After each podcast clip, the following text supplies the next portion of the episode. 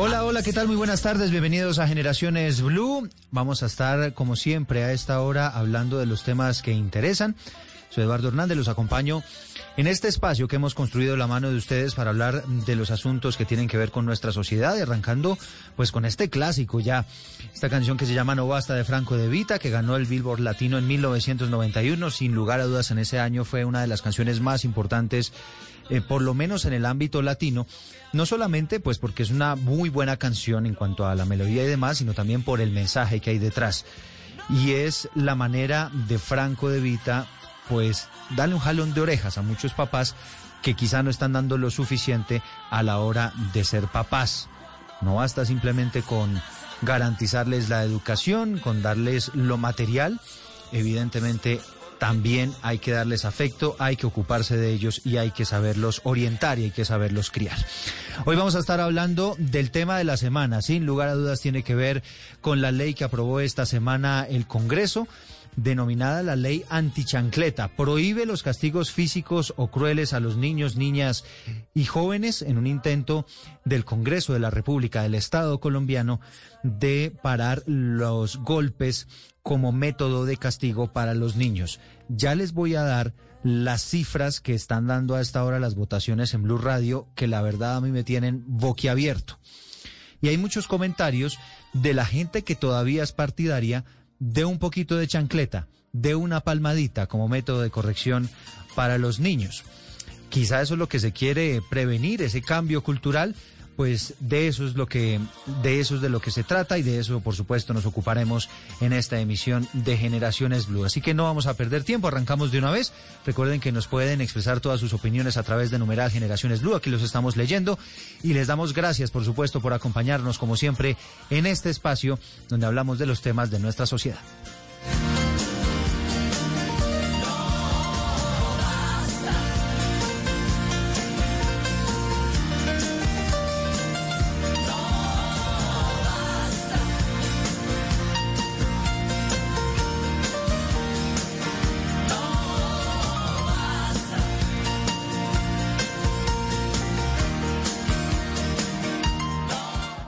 Esto es Generaciones Blue.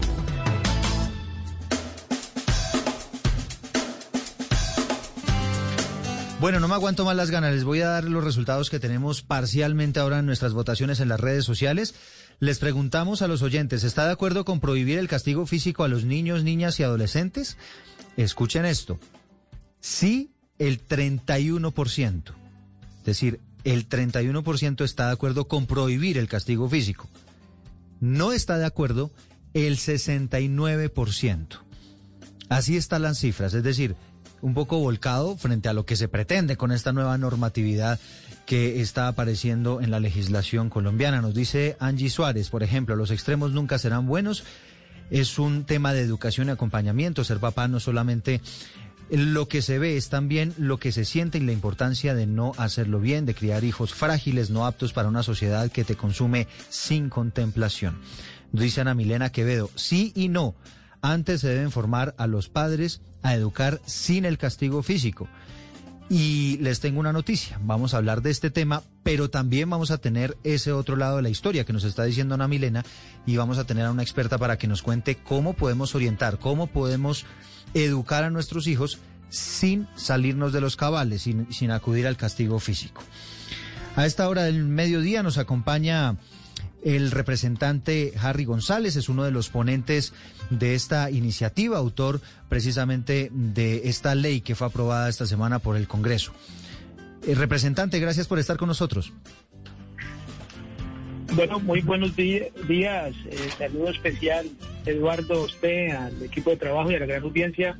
Gracias por la invitación, igualmente al senador Milton Rodríguez que nos acompaña.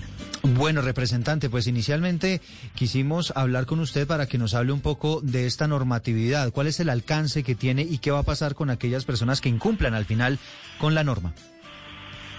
Bueno, eh, eh, fundamentalmente esta ley, una vez sea sancionada, eh, nos trae un límite eh, a los padres de familia y a los cuidadores que en su proceso de crianza no podrán utilizar el método del castigo físico eh, a los niños y a, las niñas en nuestro país.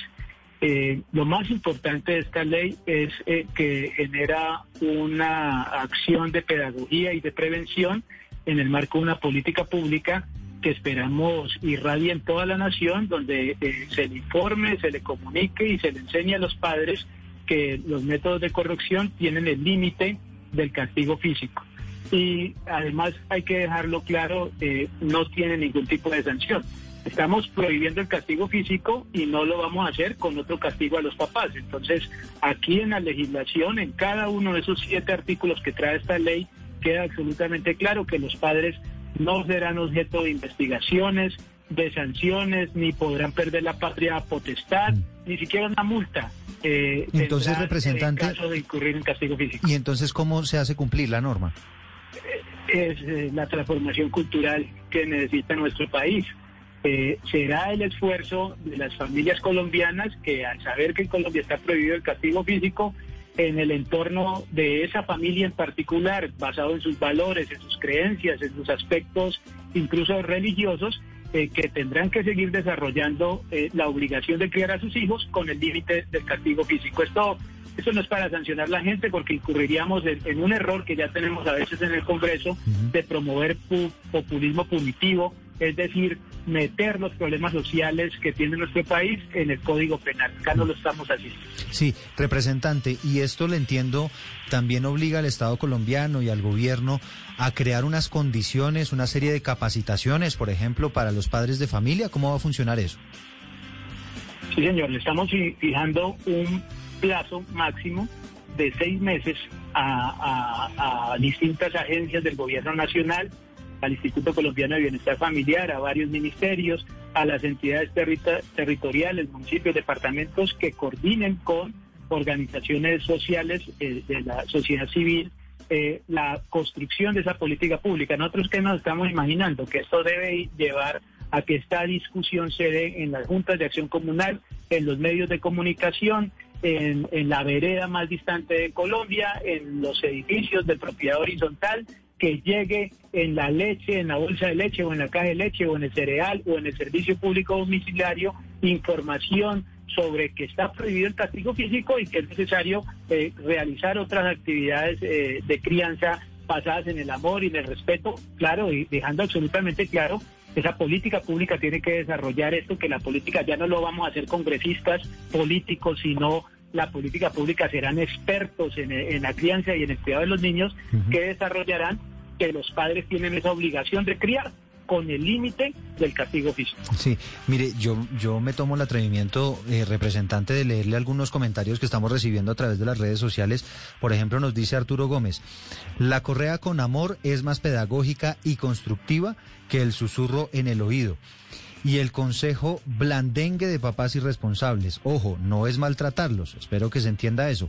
Por eso estamos llenos de malcriados. Y nos dice, por ejemplo, Javier Hernández, una palmadita a esta generación de cristal seguro no les rompe y menos los va a traumar y sí evita uno de los problemas a futuro con ellos. Entonces, se da cuenta usted, y, estos son mensajes que estamos recibiendo aquí en nuestras redes sociales a raíz de, la encuesta que estamos haciendo, pero se da cuenta que todavía hay una cultura muy arraigada de quienes piensan que efectivamente debe haber algunos eh, episodios donde es válido el castigo físico. Sí, es, precisamente esa es una de, los, de las motivaciones para que presentáramos este proyecto de ley. Eh, eh, Colombia tiene lamentablemente una cultura de violencia muy arraigada que se desarrolla tristemente en millones de hogares colombianos. Vamos a necesitar mucha comunicación, mucha discusión, eh, que esa política pública empiece a funcionar para que la gente eh, ya no haga esas afirmaciones, al contrario, ni una palmadita, ni una palmadita. Y no estigmatizar a los niños, eso de generación de cristal es algo que, escucho recurrentemente, mm. parece que es como una forma de estigmatizar. La verdad es que la evidencia, nosotros estamos legislando con evidencia. Los distintos estudios, cientos de estudios de muchos países en el mundo eh, que de manera notoria han demostrado que el castigo físico no contribuye a mejorar el proceso de formación. El castigo físico se vuelve un riesgo para que ese niño o sea violento o sea reiterativo en el castigo físico, pues es que uno dice, a mí me dieron todo el garrote del mundo y, eso no pago nada, aquí estoy. e igualmente para generar problemas eh, en ese niño cuando sea adulto de tipo psicológico o psicosocial. Eso no lo digo yo, eso eh, lo ha demostrado la evidencia de distintas universidades en Colombia y en el mundo entero. Y además es muy probable, representante, y en esta estoy con usted, que esa persona que recibió castigos físicos durante toda su vida, pues termine castigando de la misma manera a sus hijos. Y así empieza, empieza esto a crecer de generación en generación. Representante, le agradezco mucho este espacio, estos minutos. No, muchísimas gracias a usted, Eduardo. Eh, de verdad que le agradezco que eh, plantee esto en la discusión pública nacional. Este es un tema que hay que seguirlo discutiendo. Ya la ley será sancionada y tenemos una nueva herramienta que desde mi punto de vista será un grano de arena, pero gigante, para disminuir los niveles de violencia que tiene nuestra nación. Colombia tiene que ser un país menos violento y el castigo físico debe ser historia de nuestro país. Gracias, representante. Escuchamos a la senadora del Centro Democrático, Paloma Valencia, que es una de las ponentes de este proyecto. Esto no es una ley estatutaria, porque aquí no estamos regulando ningún derecho fundamental. Uno no tiene el derecho fundamental a no ser golpeado, ni tiene el derecho fundamental a golpear a los hijos. Yo creo que aquí lo que estamos es corrigiendo un rezago que queda en la educación de los hijos que viene, como los derechos de las mujeres, en construcción. Antes usted podía pegarle a la esposa, y hoy todavía le puede pegar a los hijos. Si yo les dijera, es que vamos a regular que usted le pueda pegar poquito a la esposa, que le pague pasito, seguramente todos me dirían categóricamente no. Y entonces, ¿por qué tenemos que regular que usted le pegue pasito a los hijos? Bueno, ahí está la posición de la, de la senadora del Centro Democrático, Paloma Valencia. Ahora escuchamos al senador liberal Julián Peinado, que también es coautor de este proyecto. El Congreso de la República ha hecho historia en favor de los niños, niñas y adolescentes de nuestro país. Hoy, el castigo físico como método de corrección, los tratos denigrantes y humillantes en esta misma condición se eliminan del sistema colombiano y lo que se hace es que se ahonda en garantías en las formas y en los tratos de nuestros chicos y chicas. Es por eso que hoy se envía una señal inmensa a las familias que los vamos a acompañar, que les vamos a entregar herramientas para que puedan dialogar con sus hijos. Eso sí, eliminando el factor violencia. Eso sí, con respeto por sus credos religiosos, con respeto por Hay un planteamiento interesante y es el del partido político Colombia Justa Libres. Ellos son cristianos y ellos no acompañan este proyecto porque consideran que es una manera del Estado de meterse de alguna manera en la casa de las familias colombianas a enseñarles cómo es que tienen que educar. Senador John Milton Rodríguez, buenas, buenas tardes. Eduardo, muy buenas tardes. Gracias por la invitación. Un saludo muy especial para ti, para todos sus oyentes. Bueno, senador, ¿por qué no les gusta esta iniciativa? Primero, porque es una ley necesaria. Todas las conductas y las acciones que ahí se refiere esta ley ya están en la ley la ley 1098 del 2006, hace 20 años, eh, hace 14 años, ya 15 años prácticamente tiene esta ley, eh, donde están todas las actividades o definiciones que se presumen en esta ley recién aprobada por el Senado de la República. Es innecesaria, está doblemente normatizada. Eh, segundo, porque la situación, digamos, sobre el acceso del Estado de una manera violatoria a la autonomía educativa de los padres de familia es eh, de verdad vergonzosa. El artículo 42 y 44 de la Constitución otorga eh, la responsabilidad de educar, corregir e instruir a los hijos eh, por parte de las familias. Tercero, porque nosotros estamos en contra de la violencia contra la niñez y coherentemente estamos en contra de esa violencia incluso desde la misma concepción. Hoy muchos de los que rasgan las vestiduras diciendo que son los grandes defensores de la niñez con ese tipo de leyes, sí, muchos de ellos están de acuerdo con la despenalización del aborto, por ejemplo.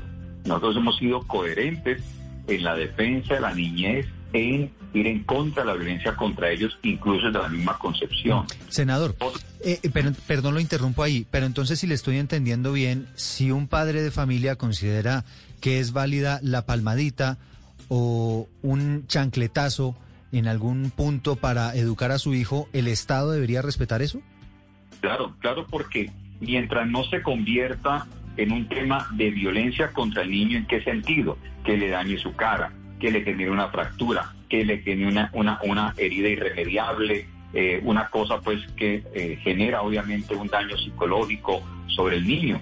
Eh, cuando se educa con amor, yo tengo la oportunidad de ser papá de cuatro hijos, Eduardo, tengo la alegría de tener cuatro nietos, me nace quinto nietito en septiembre, y cuando uno en la práctica sabe lo que es levantar familia con amor, que incluye la corrección, incluye una palmadita de cuando en vez y más que una palmadita, explicarle al niño el por qué eh, recibe una corrección. Porque si usted no corrige al niño en la casa, luego en la calle se van a encontrar con otros elementos donde no van a tener el amor que usted tiene en la casa para corregir sus excesos. En la calle las, ya no hay corrección, en la calle hay sanciones y en la calle incluso hay consecuencias pagando con la propia vida. Entonces, ese tipo de situaciones son importantes tenerlas en cuenta, Eduardo. Una cosa que a mí me, me, entristeció muchísimo con lo que usted me mencionó allí de, algunos de los senadores que, que, habló ahorita, diciendo que no era una ley estatutaria. Y ahí me preocupa mucho eso. Imagínense que la coordinación técnica legislativa, no nuestro partido, la coordinación técnica legislativa del Congreso de la República advirtió que esta no era una ley ordinaria, sino que era una ley estatutaria. ¿Qué significa eso? Que el periodo para haberse eh, aprobado esta ley se vencía en junio del año 2020, mm. porque su trámite empezó en diciembre del 2019. Pero, pero le, entendía a la, a la senadora Paloma Valencia que justo no era eso, porque no se trata de, de legislar frente a un derecho fundamental a no ser golpeado o, o el derecho fundamental a poder golpear a los hijos. Eduardo, claro que sí, por eso nosotros, para no decir cuál es mi posición, cuál es la posición de este, acudimos al ente oficial del Congreso de la República que define qué tipo de ley es la que está procesando o se está tramitando en el Congreso. Mm. O sea, es un ente absolutamente objetivo, sin interés político de nada ni de nadie. Claro. Y mucho menos entregarnos un interés a nosotros que somos minoría eh, en, el, en el Congreso de la República. Mm, senador. Para, para regresar y volver un poquito al tema mm, que, que, nos compete y tiene que ver con el castigo físico, entiendo entonces que el partido político Colombia Justa Libres estaría de acuerdo con que eventualmente algún padre de familia, si así lo considera, pues utilice el castigo físico como parte del aprendizaje y, y, el, y darle una orientación a los hijos. Lo que el Partido Colombia Justa Libres dice es respete la autonomía de los padres de familia para corregir a sus hijos y no no, se mezcle la palabra corrección con la, palabra violencia. Es que los, los, actos de violencia contra los niños y niñas en Colombia está tipificado en la ley 1098 del 2006, hace 15 años. Entonces, esta ley ahora, y yo más bien voy al trasfondo del tema, eh, fue lo que dijeron ahora, de que era una ley para cambiar la cultura, Eduardo.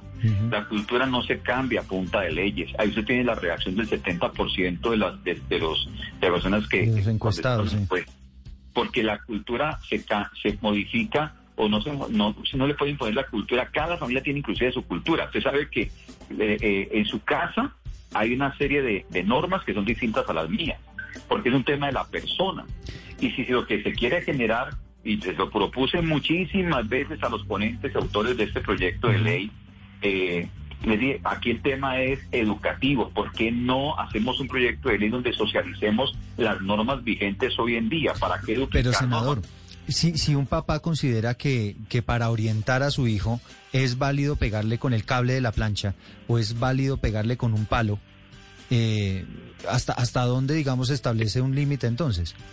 El artículo, el artículo 14 de la ley 98 del 2006 eh, le tiene esas, esas prohibiciones ya a los padres de familia, esos, esos elementos de violencia y de trato cruel ya están tipificados en la ley, Eduardo.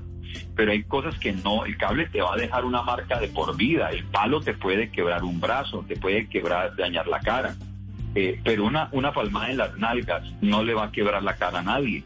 Y cuando se instruye con amor, incluso ni siquiera con la palmada, cuando con una varita que no es un elemento distractor, un elemento sencillo que cualquier librería, eh, inclusive no solamente cristianas, en cualquier librería se encuentra esos elementos que son elementos que no son contundentes, elementos que no implican la corrección y es más, es la responsabilidad que le entrega el Estado a los padres en el artículo 14 de esa ley de 98.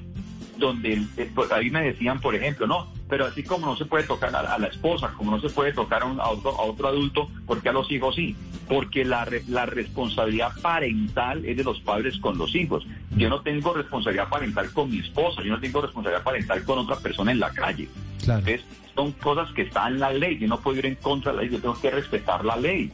Entonces, esta ley eh, lo que hace Eduardo, y con esto no quiero tomarte tiempo, eh, está generando es simplemente la manifestación del globalismo a través de la ONU, la ONU está atrás de todo esto, donde pretenden generar una cultura globalizada, un ciudadano global con impuestos globales, con tributación global, con actitudes globales para poderlos manipular en masa y generar la posibilidad de una gobernanza mundial a favor de unos pocos, de algunos pocos aglomerados económicos. Eso es lo que está atrás de todo esto. Yo no dudo la buena fe de los autores y ponentes del proyecto, pero estas entidades como la ONU del año 95 están instrumentalizando todo este tipo de leyes para generar un globalismo obviamente al beneficio de unos pocos. Bueno, pues es el senador John Milton Rodríguez. Senador, gracias por haber estado en Generaciones Blue. No, Eduardo, hombre, te felicito y déjame decirte que en la última plenaria del Senado hubo tanto miedo a conocer la verdad que nos quedaron todos los derechos de nuestro partido. Por eso nuestro partido se levantó de la sesión dejando constancia de que se le dieron sus derechos políticos eh, y las garantías democráticas para participar del debate porque no le dejaban terminar las cosas a los congresistas nuestros. Es que, es que le, confieso que la posición, senador del partido, pues es, es lo, lo políticamente incorrecto, ¿no? Como decimos ahora. Así es, políticamente. Es que nosotros, estamos, nosotros llegamos a la política para ser iguales a los demás. Llegamos a la política para decir la verdad, aunque no sea popular. Hmm. Pero decir la verdad es defender a las familias. Y por eso el 70% de las personas que contestaron y las familias colombianas deben saber que cuentan con un partido que las representa a ellas, que nunca nuestro partido les va a imponer nada a las familias. Por el contrario, va a luchar para que se respete la autonomía de cada familia en Colombia. Bueno. Es el senador John Milton Rodríguez. Pues a propósito, otro senador, Roy Barreras, arremetió precisamente contra esta posición del Partido Colombia Justa y Libre por su negativa eh, a apoyar este proyecto. En esta patria nuestra, un ministro de Defensa sigue pensando que los niños pueden ser considerados máquinas de guerra.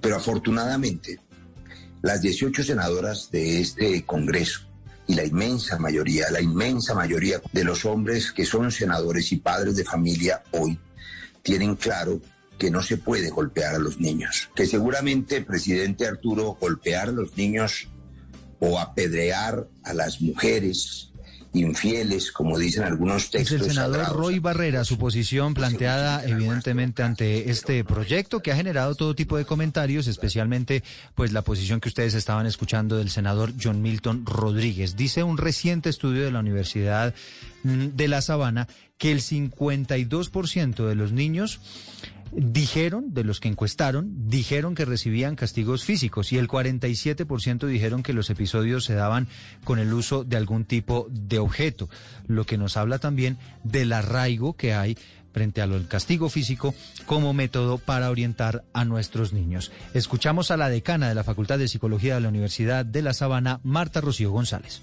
Bueno, desde la Facultad de Psicología de la Universidad de La Sabana hemos realizado diferentes investigaciones en torno al castigo físico. Uno de los estudios más importantes fue sobre severidad, prevalencia y cronicidad del castigo físico en Colombia. En este estudio encontramos que eh, cerca del 76% de los padres participantes en el estudio utilizan castigo físico para la educación de sus hijos. Cuando uno lo compara con otros países de América Latina, esto es una prevalencia tal vez la más alta de la región. Seguimos, por ejemplo, Argentina el 72%. México el 65%, Brasil un 36%. Parte de los resultados nos mostraron cosas muy importantes, como por ejemplo, trabajamos con niños entre los 0 y 17 años de edad, participaron 1.300 niños, y los resultados nos mostraron que el castigo físico inicia eh, cerca de los 5 meses de edad, es decir, en el primer año de vida y que el pico más alto se encuentra en los cuatro años. Esto quiere decir que los niños que más experimentan castigo físico en Colombia se encuentran en la primera infancia y esto es bastante importante cuando se trata de revisar efectos sobre el desarrollo y el bienestar de los niños y de ahí en adelante en el transcurso de su vida. Eh, por otra parte, también encontramos que cuando uno compara las trayectorias de Colombia, es decir, la edad de los niños con relación a la utilización de castigo físico, nosotros nunca disminuimos del 50%. Realmente estas trayectorias en otros países muestran cómo hay alto castigo físico en la primera infancia y reduce a ritmo constante a través del tiempo, pero en Colombia no. Siempre nos mantenemos sobre el 50% y creemos por varias investigaciones nuestras y de otros profesores también dentro y fuera del país con población colombiana que esto se debe estar relacionado con nuestra historia de violencia de más de 60 años. Para contrastar estos datos hicimos una investigación posterior que denominamos castigo físico en Colombia la voz de los niños, las niñas y los adolescentes. A la perspectiva de los padres, es lo que nos cuentan ellos, cuál es la percepción de los niños. En este estudio participaron 978 niños de cuatro regiones del país entre los 6 y los 17 años de edad. De los niños participantes, el 79% nos respondieron que no quieren ser castigados. La pregunta fue directa y ellos directo respondieron que no. Eh, sobre esto también le indagamos un poco a los niños cómo se sentían cuando experimentaban castigo físico. Efectivamente, miedo un 29%, rabia un 40% y tristeza un 61%. Pues allí se dan cuenta también de los sentimientos negativos que aparecen cuando hay castigo físico. Estábamos escuchando a Marta Rocío González, que es la decana de Facultad de Psicología de la Universidad de La Sabana, entregándonos algunos de los resultados de este estudio que hicieron a propósito del tema del castigo físico y también a propósito, evidentemente, de esta ley que fue aprobada esta semana en el Congreso de la República. Vamos a hacer una pequeña pausa, pero ya regresamos, porque para los padres que están convencidos que no hay necesidad de castigar físicamente a los niños, pues les tenemos una invitada de lujo, porque nos va a enseñar cómo podemos educarlos sin acudir a esa estrategia.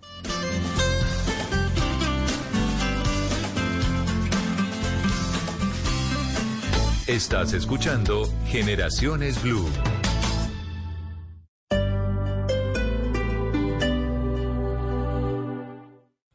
A un año de la pandemia por el COVID-19, de nuevo llegamos a la semana que nos invita a reflexionar y a cuidarnos. Este primero y 2 de abril, Semana Santa en Blue Radio, una serie de especiales del servicio informativo que nos ofrece una visión de cada aspecto de la pandemia. Jueves Santo, 10 de la mañana, la vacunación en Colombia y el mundo. 11 de la mañana, economía en pandemia. ¿Cómo va el bolsillo de los colombianos? 2 de la tarde, la ciencia de la pandemia. Viernes Santo, 10 de la mañana, la nueva vida. ¿Cómo nos ha cambiado la pandemia? 11 de la mañana, sobrevivientes, historias y testimonios de quienes han vivido la enfermedad. 2 de la tarde, medio ambiente y pandemia.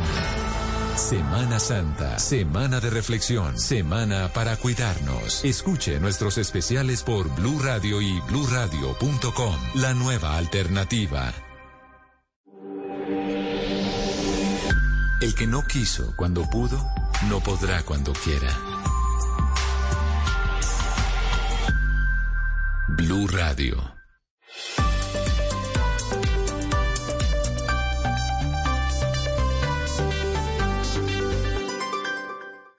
Innovar para generar cambios es parte de nuestra naturaleza. Y si tú y tu organización piensan igual y tienen un proyecto sobre ecosistemas, agua o ciudades sostenibles, también es natural que queramos apoyarte. La Fundación Santo Domingo quiere contribuir a tu proyecto con hasta 750 millones de pesos. Inscríbete en www.misionambiental.org hasta el 12 de abril y participa. Proteger el medio ambiente debe ser parte de nuestra naturaleza. Apoya Caracol Televisión.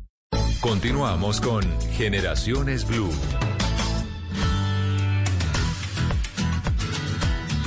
Seguimos en Generaciones Blue y eh, de inmediato presentamos a Carolina Jurado. Ella es profesora titular, coordinadora de la Oficina de Inclusión en la Universidad Politécnico Gran Colombiano. Es eh, psicóloga con enfoque sistémico, además es candidata a doctor en desarrollo psicológico, aprendizaje y salud y educadora familiar en disciplina positiva. Y es de las que está en la onda nueva que ha habido últimamente, sobre todo en la psicología para niños, que habla de la educación respetuosa. Carolina, un gusto tenerla con nosotros. Eduardo, muy buenas tardes, buenas tardes para todos. Gracias por la invitación. Bueno, pues ya, ve usted toda la polémica que hay alrededor de este asunto. Hay un sector grande de la población que considera que es válido todavía el castigo físico para los niños como una, un método para orientarlos, para educarlos y para evitar pues que eh, ellos se salgan de alguna manera de lo que nosotros queremos. Pero también, pues hay una ola muy grande, y entre esas la incluye a usted, doctora Carolina, de personas que consideran que el castigo físico es contraproducente y mm, no nos ayuda a realizar una buena orientación, por lo menos una orientación amorosa de nuestros hijos. Si le parece, empecemos hablando de qué ocurre en un niño cuando eh, recibe algún tipo de castigo físico como Mm, reprimenda, como represión por alguna actuación o por alguna cosa que haya hecho. Así es, Eduardo. Yo estaba escuchando atentamente a las personas que antecedieron a mi intervención y estaba entre sorprendida y triste porque eh, la sociedad ha legitimado que los padres de manera autónoma, sin importar las estrategias que, que implementen, corrijan la conducta de los niños y la corrigen desde un paradigma de la disciplina coercitivo, pero no que enseña. ¿Qué pasa? Cuando a un niño se le golpea, activa en su sistema nervioso unas rutas de defensa, unas rutas de amenaza. Lo que pasa es que en el cerebro, em, digamos que eh, operan una serie de mecanismos que ante situaciones de dolor, que ante situaciones eh, de miedo, lo que hacen es eh, decirle al niño que se defienda porque su, su seguridad y su integridad está en riesgo. Entonces, biológicamente estamos programados para que cuando estamos frente a una situación de peligro nos refugiemos a nuestros papás. Pero cuando son nuestros papás los generadores de esa situación de peligro, el niño está aprendiendo que el mundo no es un lugar seguro. Mm. Que si sus cuidadores, que son en teoría sus fuentes más fiables de protección, son quienes infringen el dolor, quienes les golpean, pues el mensaje eh, genera como una confusión tanto mental como emocional, donde el niño empieza a actuar de manera defensiva, sin ningún propósito, pero que además no genera ningún proceso de aprendizaje. Sí, Siendo el golpe, pues No, la interrumpo ahí para preguntarle porque, claro, usted se debe referir a, al papá enfurecido, pues que va a buscar al niño y le da una tremenda golpiza y demás, y pues ahí ya estamos hablando eh, de, de un maltrato evidente. Pero me pareció entenderle al senador John Milton Rodríguez que puede haber algún tipo de corrección mm, que se haga sin necesidad de que la persona esté exaltada, sino como un mecanismo simplemente de castigo ante una actuación negativa o ante alguna actuación que no está pues dentro de lo correcto. Eh, ese tipo de castigos también, digamos, irían en contra de, lo ideal y por qué. Por supuesto, es que así sea una palmadita suave, esa palmadita suave ya es un golpe y como golpe ya es maltrato. Sí, entonces, si mi esposo, sin necesidad de estar ofuscado, eh, no sé, yo serví la comida y estaba de repente un poquito más caliente y me da una palmadita en la mano, entonces se legitima, ¿sí? O si yo estoy en una visita y regué el café que me sirvieron y la persona a la que estoy visitando me da una palmadita en la cola, entonces está bien. ¿Qué estoy aprendiendo yo? ¿Sí? ¿Qué pasa con el niño? En cualquier escenario, digamos que el golpe, y ahí es donde creo que está el punto de inflexión, estamos utilizando mecanismos para acompañar la conducta que no son congruentes con lo que pasó. ¿sí? Entonces, cuando el niño le golpea a un compañerito y yo además golpeo al niño por haberle pegado al otro, le estoy legitimando su conducta, porque le estoy enseñando al niño que para corregir o para solucionar los problemas los golpes son válidos. Me, parece chévere, me, parece chévere, Carolina, que nos metamos, por ejemplo, en los ejemplos y sobre todo ahora que estamos en todo el tema de la educación virtual. Entonces yo descubrí que mi hijo no estuvo en la clase virtual, sino que estuvo, fue conectado en otra cosa, o que se conectó fue para hacer presencia ahí, pero en realidad no estaba metido en la clase y entonces yo como papá decido corregirlo. Y, y en ese momento acudo a la palmadita. ¿Por qué esa palmadita en, ese, en, ese, en esas circunstancias puede ser contraproducente? Porque no le está enseñando la habilidad que el niño no tiene.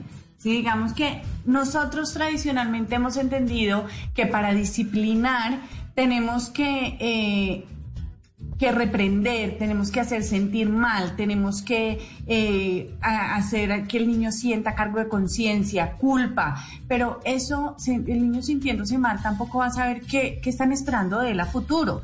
Tú le pegas al niño y el niño no entendió eso qué tiene que ver con su clase, ¿sí? Realmente él no aprendió la habilidad que no tiene y por la cual se conectó a ver videos en YouTube en lugar de estar poniendo atención al, al, profesor. Tal vez lo que el niño necesita es una estrategia de monitoreo para que le diga qué tiene que hacer, ¿sí? ¿Qué se está esperando de él? Que le genere alternativas, puedes hacer esto, puedes hacer lo otro, no puedes hacer esto, ¿sí?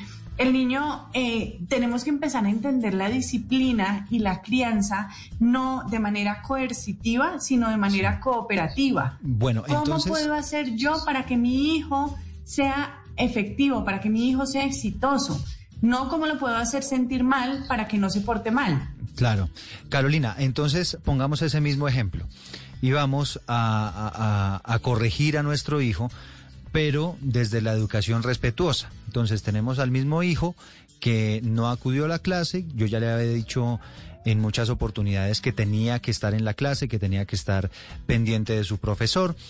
Y, ya es la quinta o la sexta vez que el niño me hace trampa.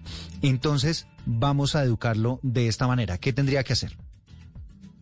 Bueno, hay tres elementos fundamentales que debemos desarrollar en nuestros hijos para favorecer la cooperación en ellos. Lo primero es que los niños se tienen que sentir seguros. Entonces, si yo me, como figura de autoridad me estoy presentando a mi hijo como un ogro, como una persona con la que no puede hablar, como una persona con la que no se puede discutir, ya entrada en, estoy perdiendo. Entonces, yo debo, mi hijo debe saber que yo soy una persona segura y predecible. Y ante todo debe ser, debe, debe tener en mí una fuente de regulación. ¿sí? Entonces, si yo eh, al tiempo que estoy en una reunión, ahorita en la virtualidad, que no tengo la cámara prendida, también estoy jugando con mi celular y jugando con un muñequito, pues ese es el mensaje que mi hijo está viendo, porque yo soy su modelo. Entonces, generar un ambiente de seguridad por un lado. por, por, otro lado, sintonizar con la experiencia interna de los niños. Creo que algo que no hemos entendido es que para los niños no ha sido fácil no es fácil fisiológicamente estar frente a un computador en jornadas continuas. Por eso el colegio tiene momentos de cambio de clase, tiene actividades dentro de la misma dinámica de la clase que le permite al niño regularse físicamente para poder conectarse con la actividad académica. Entonces hay que empezar validando con el niño que tal vez para él es difícil estar en un tiempo constante frente a un computador donde no tiene los estímulos necesarios para mantener su atención y fácilmente se puede ir y desviar a YouTube a ver videitos. ¿sí? Entonces yo me tengo que conectar con lo que mi hijo, em, con la experiencia de mi hijo y ser ese apoyo que él necesita. Entonces la pregunta, y, y es involucrarlos a ellos, es ¿cómo te puedo ayudar yo? Para que tú decidas estar en tu clase y cumplir con la actividad propuesta. Entonces, diseñar agendas visuales que le permitan al niño, tú me decías hace un momento, yo después ya le había dicho como cinco veces que tenía que conectarse a las clases. Las palabras se cansan, ¿sí? Y las palabras no necesariamente llegan al niño de la manera como nosotras, nosotros la decimos, porque yo la puedo estar diciendo desde la sala y mi hijo estar en el cuarto y él no estar escuchando realmente a lo que yo le estoy diciendo. Versus tener apoyos visuales que le digan al niño claramente qué debía hacer y qué, qué, no debía hacer en este momento. Entonces, por ejemplo, en el espacio que tienen dispuesto para el, para el computador, para la clase, que tenga visualmente eh, una imagen que diga, no puedes estar en YouTube, no puedes jugar con los muñecos, sí puedes poner atención a tu maestra. O tú puedes ver la clase sentado en la silla o puedes atender a la clase sentado en, en el piso. Le doy opciones para que el niño escoja en qué condiciones es mucho más probable que cumpla con la tarea propuesta. Claro. Pero pues pegándole finalmente yo no le voy a, enseñar la habilidad que él no tiene y la habilidad hace parte de un control inhibitorio que responde a un proceso de maduración neurológica que no termina antes de los 25 años, Eduardo. Entonces también nosotros como adultos estamos estableciendo unos raseros de, evaluación de nuestros hijos como adultos cuando son preescolares de 5, 6, 7 años. ¿sí? y, preescolares o escolares. y, entonces bajo esa línea, el digamos... punto de partida está mal desde nuestra concepción. Claro, pero, pero desde, esa, desde esa línea que nos está explicando Carolina, entonces le entiendo bien, no debería haber necesariamente un castigo. Es decir, o, si el niño, a pesar de que yo le pongo los dibujos y, le pongo los gráficos y demás, el niño aún así incumple con su clase o, hace algo que no está bien. ¿Cuál debe ser la corrección o cómo debo yo, no sé si acudir a algún castigo o si llamarlo así? No, ahí migramos a lo que son las consecuencias. Hace poco estaba teniendo una familia con un caso muy similar de una, de una chiquita de 5 o 6 años que le cuesta mucho permanecer en, clase y además se frustra mucho porque eh, no, la dejan participar. Es una niña que está en sus primeros años de colegio y ella quiere participar como todos los niños en ese ímpetu de notarse eh, y se frustra porque no le dan la palabra de primeras. Y entonces primero tiene que escuchar a los otros compañeritos y la niña sale corriendo entra y me dice la mamá, estamos en un, en un juego de poderes, de tire afloje, que te quedas que me voy, que te quedas que me voy, y en última la niña finalmente tampoco termina prestando atención a la clase. Entonces me dice, Carolina, ¿cómo la castigo? Yo, la, invitación que le hago a esta mamá es, no la castiguemos, dejémosla experimentar las consecuencias naturales de sus decisiones, es muy diferente un castigo a una consecuencia y las consecuencias desde los paradigmas de crianza respetuosa se orientan a tres, em, digamos que a tres estilos. Las consecuencias naturales de mi conducta, si yo no como, entonces me da hambre, ¿sí?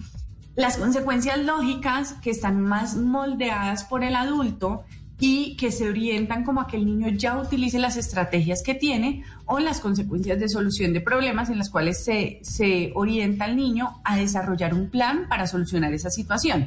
¿Qué pasa? Si tu hijo no se conectó a la clase y estuvo viendo YouTube, eso tiene una consecuencia. La consecuencia es que su, el niño se atrasó en el material que se trabajó en clase, se atrasó en el libro, se le duplicó la tarea, ¿sí? No, no, no, no, no atendió al tema que estaba explicando la profesora y en consecuencia no sabe cómo hacer la tarea o en consecuencia no le va a ir bien en la evaluación. ¿Qué tiene que hacer el papá? Sentarse a diseñar con él un plan. ¿Cómo vamos a solucionar esto? En la clase se hicieron la página 25 y 26 del libro. Tú no las hiciste. La consecuencia es que si la actividad siguiente a la clase es tiempo de juego libre, probablemente va a tener menos tiempo porque va a tener que destinar el tiempo para cumplir con la actividad que no cumplió. Claro. Entonces, ahí, si nos devolvemos a esa generación de cristal que ahora todo el mundo dice es que son los niños generación de cristal, no son, en la medida en que yo establezco el límite y lo mantengo, el niño va a desarrollar las habilidades y va a forjar su carácter. Pero me encanta este ejemplo. No se va a sentar a llorar. Me encanta este, este ejemplo, Carolina, porque yo creo que le estamos hablando al oído a muchos padres de familia que andan en las mismas. Pero entonces, supongamos, esto no pasa, ¿no? Casi nunca pasa. Entonces el niño llegó la hora de hacer las dos páginas y el niño dice, no las hago. Y entonces uno como papá, ¿qué hace? Uno acompaña. ¿Sí? Lo primero que tenemos que, saber es que el niño eh, efectivamente está, digamos que, eh, resistiéndose a un límite. ¿sí? Y en esa resistencia pues hay un, hay un, un, desborde emocional que habitualmente ha sido entendido como un mal comportamiento. Entonces, no, es que es una pataleta, no, yo acompaño la pataleta. Puede ser pataleta, Carolina, o, o, inclusive el, niño que le habla fuerte al papá, ¿no? Entonces, le, ya, yo no quiero hacer eso y tal, y entonces empieza ahí el tire y afloje. Y empieza ese juego de poder donde yo no me voy a enganchar y yo voy a empezar a respirar. Y entiendo qué le está pasando a mi hijo. Mi hijo está frustrado porque él quisiera estar jugando, pero en cambio tiene que hacer dos em, páginas del libro, ¿cierto? Entonces empiezo yo a narrarle a mi hijo lo que está pasando. Tú estás frustrado porque quisieras estar jugando, pero en cambio tienes que hacer las páginas del libro. Y eso te da mucha rabia y eso te enoja. ¿sí? Entonces, eh, le valido también. Yo sé, yo sé que es difícil porque yo quisiera también, como tú, estar jugando, pero pues no hemos cumplido la actividad eh, anterior al juego. ¿sí? Y eso previamente yo se lo he anticipado en esa rutina visual que le he establecido. Entonces, mira, tú puedes jugar después de haber cumplido con tus actividades académicas. Como no las cumpliste, tenemos que terminar esta tarea para poder seguir con esta. Entonces, tú estás bravo porque pensaste que eh, no tenías que hacer la tarea o tú estás bravo porque tú quieres, a ti te gusta más jugar el play. Ese por qué le explica al niño qué es lo que está pasando. Eso es algo que el niño no sabe. Uno asume que el niño sí sabe, pero el niño necesita que nosotros se lo verbalicemos, necesita que lo saquemos afuera, eso que le está sintiendo. Y cuando el niño ya esté, digamos que en un, en un momento de conexión con el adulto, le doy dos alternativas. Puedes escoger hacer tus dos páginas del libro en tu cuarto o en el comedor. ¿sí? Puedes escoger hacer primero el ejercicio de matemáticas o el ejercicio de español. Sí, le doy dos opciones, pero dos alternativas que sean buenas. Nunca una alternativa buena y una mala. A los niños y al cerebro de los niños y en general al cerebro del ser humano le encanta escoger. Entonces, cuando yo empodero al niño y le doy las alternativas, él coopera mucho más fácil y yo no me tengo que enganchar. Tú puedes jugar, claro que puedes jugar. Tienes todo el derecho a jugar una vez hayas cumplido lo que tienes que hacer. Y le entiendo, Carolina, no moverse de ahí. Es decir, ahí es cuando le entiendo debemos hacer respetar nuestra autoridad y establecer esos límites. Las dos páginas hay que hacerlas, de ahí no nos movemos. Y, y, evidentemente, pues así con todo, ¿no? Como ocurre en este caso, que quizá en esta época de pandemia y de educación virtual, pues es un, caso muy frecuente, pero como este pueden ser también, pues, otras circunstancias y otras situaciones que se presenten en el hogar. Eh, la posibilidad, Carolina, porque ya se nos agota el tiempo, la posibilidad de, de, yo ofrecerle algo a cambio de que haga las dos páginas, eso, ¿cómo, cómo, cómo lo ve ahí? Eso sigue siendo maltrato, porque eso es maltrato emocional. El chantaje no es válido, porque tú no necesitamos recurrir al chantaje cuando el límite es claro, ¿sí? El punto es que yo, yo debo haber establecido ese límite y me debo mantener en el límite. ¿Sí? Yo no debo recurrir al chantaje porque le estoy enseñando al niño que ese es un mecanismo. Entonces el niño va a llegar al día siguiente y me va a decir, mamá, entonces si me conecto a clase, ¿puedo comerme un dulce? No, finalmente conectarte a clase no es negociable. Sí, es algo que tú sí o sí tienes que hacer. Lo que puedes escoger es si te vas a conectar a clase sentado en el comedor o sentado en el piso en la sala.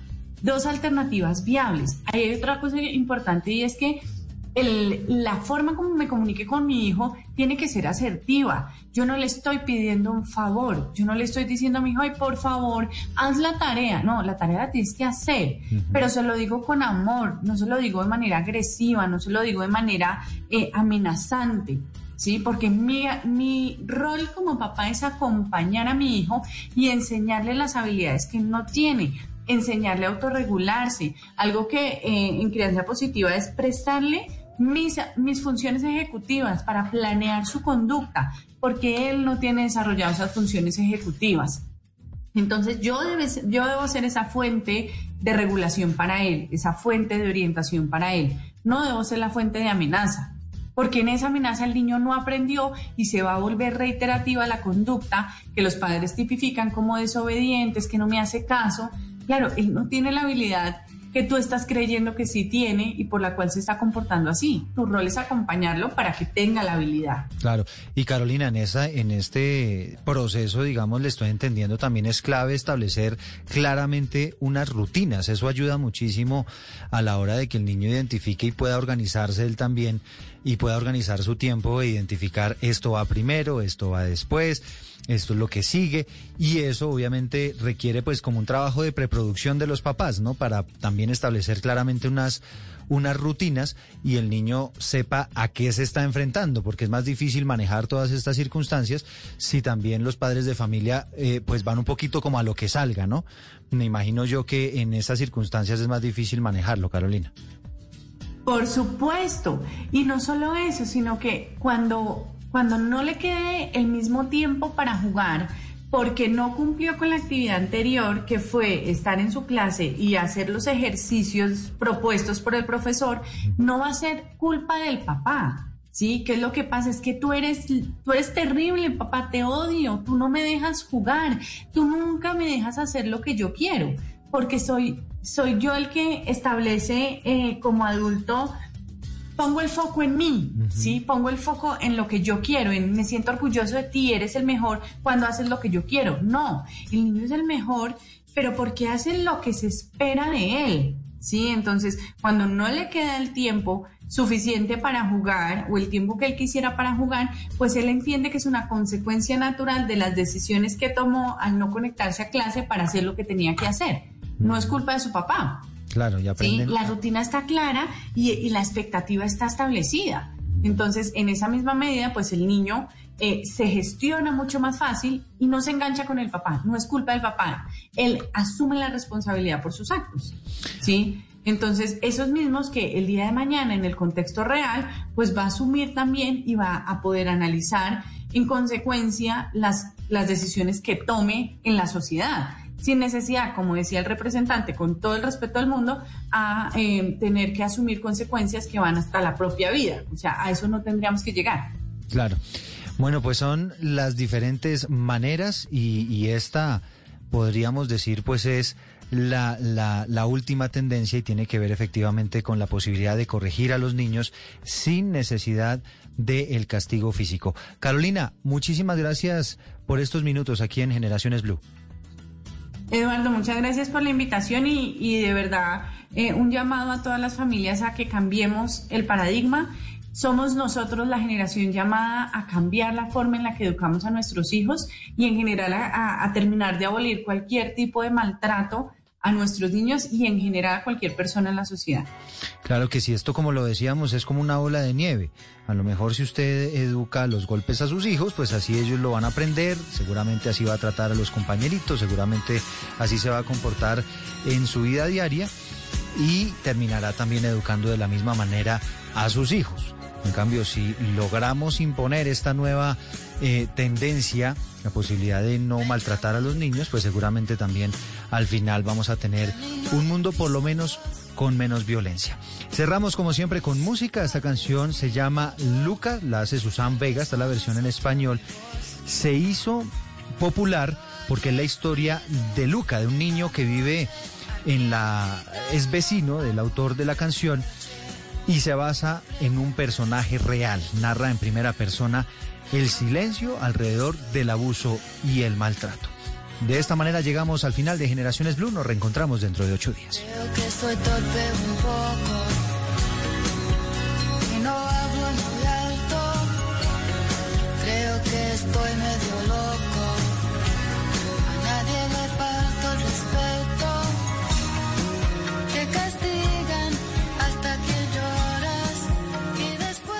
Esto es Generaciones Blue.